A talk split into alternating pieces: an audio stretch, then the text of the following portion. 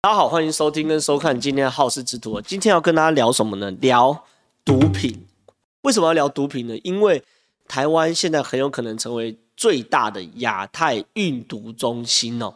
这件事情其实让很多包含家长或是对于治安的敏感的人感受到非常非常大的焦虑哦。为什么呢？因为我们台湾竟然在近期啊破获陆地最大宗的海洛因走私案，来龙去脉是什么？是新北市刑大跟新北市地检署的共同指挥侦办破获的哈。为什么称为陆地最大的？陆地海上不算哦，海上是整船抄下来，可陆地就表示它攻破了边界进到国内哦，所以这是陆地史上哦，不是台湾哦，是全地球陆地最大宗的毒品案哦，在台湾被发现，而且在新北市。多少呢？一千一百七十二块的海洛因，市价呢五十亿元，然后可以让多少人吸食呢？五百万人吸食哦。意思是什么概念呢？台湾有五百万人会吸食海洛因吗？其实没有吧。所以换句话说，这些毒剂到台湾都最后还是要散出去的。所以台湾原则上只是一个中转站。当台湾变成一个毒品中转站的时候，那台湾是不是亚太运毒中心？当然是。我先跟大家讲这个案情是什么。一个外省挂帮派的角头哈啊，帮派的堂主，然后因为打通了在金三角的人脉，所以说他开始进海洛因进到台湾，他是把海洛因呢、啊、藏在这种。红桧木条里面，红桧木在东南亚是高档木头，进来的时候曝光，然后它有个很特殊的味道，也可以把海洛因遮住，所以这样藏是 make sense 的。然后他进来之后呢，把这些木头藏在五谷的一个工厂里面，原本其实也相安无事哦，就有警察在巡逻的过程中发现说，这个工厂进出的人都穿名牌，看起来就收入有点不错，然后呢都开名车，黑迪黑迪，好像很招摇的感觉，所以说他们就觉得怪。不太像是一个一般的工厂，然后接着呢，他们就开始进行所谓的跟监，就发现可疑，可能有所谓毒品交易。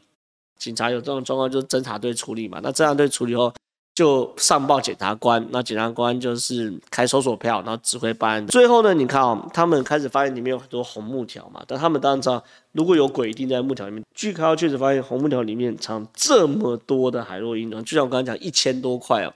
市价这个五十亿哦，它有趣的事情是，这个海洛因不是一般的海洛因，还是海洛因界的劳斯莱斯，是最顶级的海洛因啊。它的样子是这样，你看，它有个油布包着海洛因，然后上面写双狮地球标，两个狮子弄了一个地球，上面写提防假冒，纯净百分之百，哎，写中文呢，在这个金三角，对不对？产的这个海洛因上面写中文，然后这边还写一帆风顺。他祝大家什么？就是走私的时候一帆风顺。那算是地球牌是怎么来的呢？凭什么讲说这是海洛因的劳斯莱斯？因为它就是由。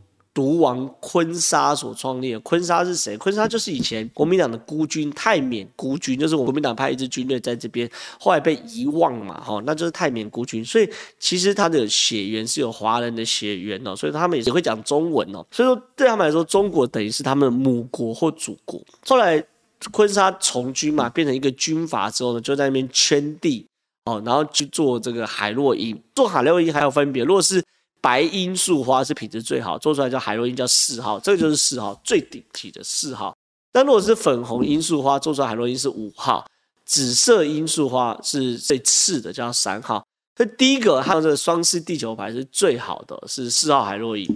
然后第二件事情是它纯净是百分之百，它其实没有到百分百分之百，是九十九点九，换句话说是千分之一的纯度。对于很多人来说，这一块啊可以抵人家两块，甚至抵人家三块，因为。第一个它品质好，第二个它纯度高，那它可以稀释来使用，就加葡萄糖，不用直接打，效果都很好。所以呢，双狮地球盘这么多在台湾破获，换句话说，摆明的一定不是在台湾中转的嘛，而且是最顶级的海洛因嘛。这是第一个让我们发现说，原来台湾在世界毒品交易有一席之地的这个状况。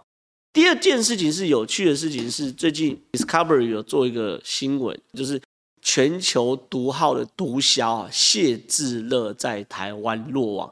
这个全球注意到，他讲全球是包含欧美市场、包含亚洲市场最大的毒枭，竟然藏匿在台湾了。那我先给大家看谢智勒的长相，观众朋友可能对于毒枭心里会有一个大概长相嘛，比如我们以前看 Netflix 以前艾斯科巴，哇，穿金戴银、金色劳力士等等，然后张扬很多小弟啊，然后梳油头、金边眼镜等等的。可可是我给大家看谢智勒的长相，不要说其貌不扬啊，就是很普通的一个大叔。你看像不像公务员？他的护照上的照片就是一个很普通、很普通的大叔哦。那谢智勒呢？第一个很平凡，然后不张狂，他就是一个普通的中年大叔哦。可是呢，他被称为全球最大毒枭，每一年他的集团卖毒品卖六百亿美金，听清楚，六百亿美金是将近两兆台币啊！这样的全球最大毒品教父是藏在台湾的。但如果台湾不是某种程度的营运中心的话，这样他为什么要藏在台湾？有趣的事情是，谢志乐他的发迹啊是广东，他不是台湾人哦，他是广东的大圈仔。后来呢，他移居香港嘛，做一些街头的小生意。后来呢，又移民到加拿大，就开始处理这个海洛因。那他开始处理海洛因之后呢，因为不小心被抓了嘛，然后被判八年。因为那时候还小打小闹，并不是很大，所以八年后他假释出狱哦。出狱之后呢，他开始做冰毒，哦，冰毒其实就是安非他命，越做越大哦。他在道上哦被称为三哥哦，但他的公司也没有一个名称哦，道上都直接称他的公司叫做 The Company，有点伏地魔的味道，就对，那一家公司。大家只要说我要买冰毒，要跟 The Company 买，或者说这个冰毒是 The Company 出的，大家都知道这是三哥的，表示他开始隐身于幕后，然后越来越神秘。然后呢，他在做所谓毒品的销售的时候也很有趣，他有很多 mega。他第一件事情哦，客户哦只要跟我购买，你如果是老客户啊，如果被警方查获的话，他会免费。再补你一批，换句话说，这个东西就等于是免除了毒贩在运毒之间所有的成本嘛。当然，它的制毒是在呃金三角这边制毒，然后运到其他国家的。可是它遥控这么大集团是在台湾遥控的。换句话说，台湾一定有某些我们不知道的状况，让他愿意隐匿在台湾哦。后来呢，因为国际刑警在某一次的状况中，终于确定他的身份，然后也确定他的藏匿地在台湾。因为国际刑警的通报，我们台湾人就把他逮捕到案。这就是牵扯到一个政治问题，是因为台湾不是国际刑警组织的一员。如果是的话，我们就直接引渡，可因为没有任何引渡嘛，所以现在的状况就是说，理论上就是要驱逐出境，让他在别的国家被逮捕。可驱逐出境方式是什么？啊，我请谢智勒离开。可他离开的过程中，他在机场都有刑警跟着，上了飞机可能也会有刑警跟着。到了一个可以被引渡的国家之后，他一下了飞机。就有国际刑警在那边等他，把他抓走。新闻媒体说，二零一二年谢志恩被驱逐出境，在荷兰转机逃亡的时候被捕，其实根本不是，就是一切都在监视之下。反正我们就看他上飞机，旁边就有人跟着他，然后下飞机后看着他走出关，旁边就有荷兰警察把他带走。那这等于是取一个巧门呐、啊，这是第二个案例。谢智勒全球最大的安非他命毒枭在台湾。第三个人叫黄大章，最近才落网了。他的状况是这样的：海巡署哈，在二零二零年，就去年四月十七号的时候，在恒春后壁湖，就是屏东外海，距离台湾一百四十海里的这个菲律宾外海，登船检查哈，一艘琉球级的渔船，叫做。满盛才八六号，然后呢，把船扣押到东港的渔港，开始在船上去搜寻哦，竟然发现双狮地球牌，又是双狮地球牌，海洛因中的劳斯莱斯，一千零二十块啊，然后重量是三百九十五公斤，那跟之前我们刚刚谈这个在新北破获的案子差多少呢？市值是一百亿以上，所以我们才讲说，呃新北市那个是陆地最大，那这个是海上，它一抓陆地的两倍。一百亿以上，那因为你抓到这个船老大嘛，我真正的幕后黑手不可能在船上还哪那么笨，他有设很多断点，那他们就依着船老大的供词抓到了上游，可是他的上游就是他的指使者呢就断了，不知道幕后指使者是谁。后来呢，在上游就是指挥这件事的人说，他们的最上线的幕后老板叫做强狗哦，强哥。长相什么都不知道，当然他长相会描述一些啦，因为原则上都是电话联络比较多，所以说你长相也说不清个所以然来。而只知强哥喜欢吃槟榔，牙齿不好，随身会携带一个老虎钳来夹槟榔以备咀嚼，这是唯一的线索。结果呢，好死不死呢，事情大好，在两年前曾经有怀疑过一个嫌疑人，好有贩毒，可后面因为找不到证据，不了了之。那这个嫌疑人呢，他的这个特征，他的嗜好就是吃槟榔，随身也会携带老虎钳来吃槟榔。所以那时候四刑大马上就瞄准了这个人哦。那这个人就叫做黄大章，开始去做跟监啊、监听等等动作。那这个黄大章啊，我先给大家看长相，一样，你看到他，你完全想象不到他的毒枭，他长这样。这是黄大章，长这样。你你在路上，这就是我们台湾在中南部是到处都有的一个阿伯啊。然后这是他去逛大卖场样子，身上没有一个名牌，然后穿了一个夹脚拖，逛平价的大卖场，这就是黄大章。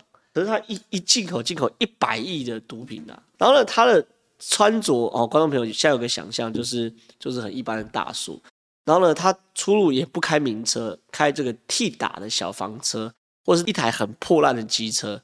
警方在跟进他时候，发现他吃哦吃东西也很低调，一餐大概是一百块以内，中南部饮食嘛，小吃就搞定，不吸毒，然后也没有毒品前科，然后去查他的这个财产，名下也没有太多财产。然后账户的资金也没有，住在高雄哦，三民区的公寓是老公寓，十六年屋龄的中古屋啊，四房两厅两卫，加停车位四十六坪，然后现值在七百万，怎么看都是一个平常的大叔，可他竟然是全台湾最大的毒枭，一抓抓一百亿啊！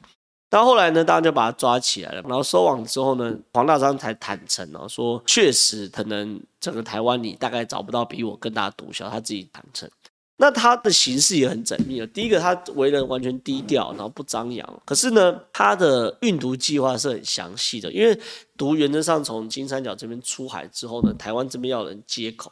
那因为台湾这边人接口跟对方是不认识的嘛，所以两艘船呢。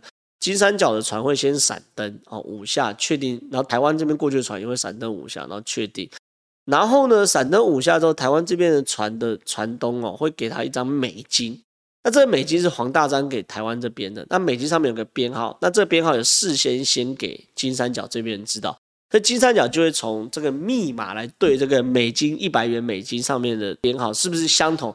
如果相同之后呢，毒品才开始卸货，卸货到船上之后再想办法运回台湾。那这个联络呢，船老大是个断点，金三角是个断点。然后呢，黄大章呢以化名强哥为名，请一个中间人专门处理这一切事情，又是一个断点。所以说原则上黄大章的断点做得非常非常好。然后到台湾后散货又又是另外一个断点。所以黄大章在处理这些事情就处理得非常非常好，非常非常细腻。可是呢，偏偏偏偏偏偏，因为槟榔落网了，非常非常有趣。所以说，我们现在看到已经有三件大事件，不约而同都在台湾这边发生了。更有趣的时候，我们来看最近一个新闻呐，就是有一个新北市的市民，他跑去海边散步哦，他去哪里海边？台东的海边。但原本上呢，他散步是要去捡石头，因为海边有些怪石头嘛，然后他们就会想要去捡捡回来收藏等等的。结果呢，他们在海边竟然发现这个。一包一块黄色的石头，哎，那观众朋友讲到现在，大家一看就是知道嘛，双狮地球牌海洛因，哇！现在观众朋友都已经变成毒品专家。台湾的毒品多到在海边可以捡到双狮地球牌的海洛因砖，这一块砖可能五百万就这样被捡到。结果呢，马上报警嘛，然后警方报警后就开始在四处去搜查，结果呢，一查查三十。二块海洛因分散在海的周遭，市值超过六千万元。台湾的毒品多到这个程度，在台东的海边可以被捡到六千万的毒品。那我的判断，我的判断呢、大概不会是进口的，因为如果从东南亚进口，一一定从西海岸，这个叫什么？出口往澳洲散货，或是往这个北边韩国或者是日本上货，往澳洲上货可能性是最大，这是出口的。你看，台湾的从谢志乐，从黄大章，然后从这个史上陆地最大海洛因看的话，然后甚至从这个所谓的台东的海边可以捡到要出去的海洛因砖的话，台湾确实现在在毒这件事情是已经变成是一个亚洲的营运中心，这是毋庸置疑的事情。甚至有趣的事情是，联合国都特别做了一个报道，他说台湾毒枭窜起。亚洲的安非他命的毒品贩卖链，从制毒到走私到销售，竟然都是从台湾的毒枭。第一个、哦，制安非他命是在缅甸这边哦，撣邦这边。那这个残邦这边呢，原料从云南省进，然后呢，这是联合国的报告上面特别说，安非他命要合成，海洛因是提炼，从罂粟花提炼出来，但安非他命比较像是化工嘛，要合成。他们曾经在查获过程中发现，里面的制毒师讲的是台语啊，因为里面有台湾的制毒师在这边制作安毒。然后呢，从这个缅甸这边出来之后，到这边都内陆都没问题，因为国家都很乱。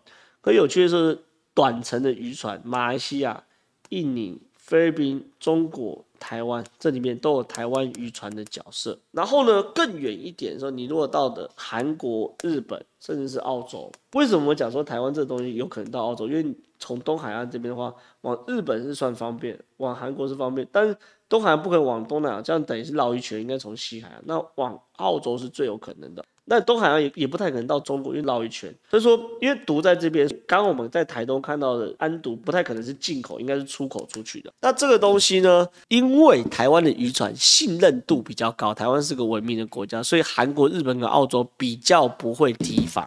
所以说，这便是在联合国的报告说，从制毒到运毒到销售，台湾都有一席之地哦。所以有趣的事情是，台湾真的目前看起来确实哦，已经变成了一个亚太的。制毒运毒中心，那这件事情对台湾是好还不好？当然不好。没有人希望台湾变成一个以毒品治国或以毒品立国的国家哦。所以今天呢，特别把这些所有故事跟大家分享哦，也希望借此提醒政府啊，这个毒品这件事情一定要严肃以待，否则台湾从一九九五年的时候就一直喊说，希望变成亚太营运中心，亚太营运中心哦。如果最后亚太营运中心没有搞定，反而变成亚太运毒中心，那就非常非常有好笑了，非常非常没面子。所以当然希望台湾的这个治安能够越来越好，然后毒品也不要那么的猖獗，那大家才可以活在一个相对有保障的地方。那如果喜欢我们的好事之徒的频道的话，帮我们按赞、订阅、加分享。未来也会跟大家分享包含政治啊，包含国际政治啊，包含哎社会案件等等有趣的事情。那希望大家会喜欢，谢谢大家，拜拜。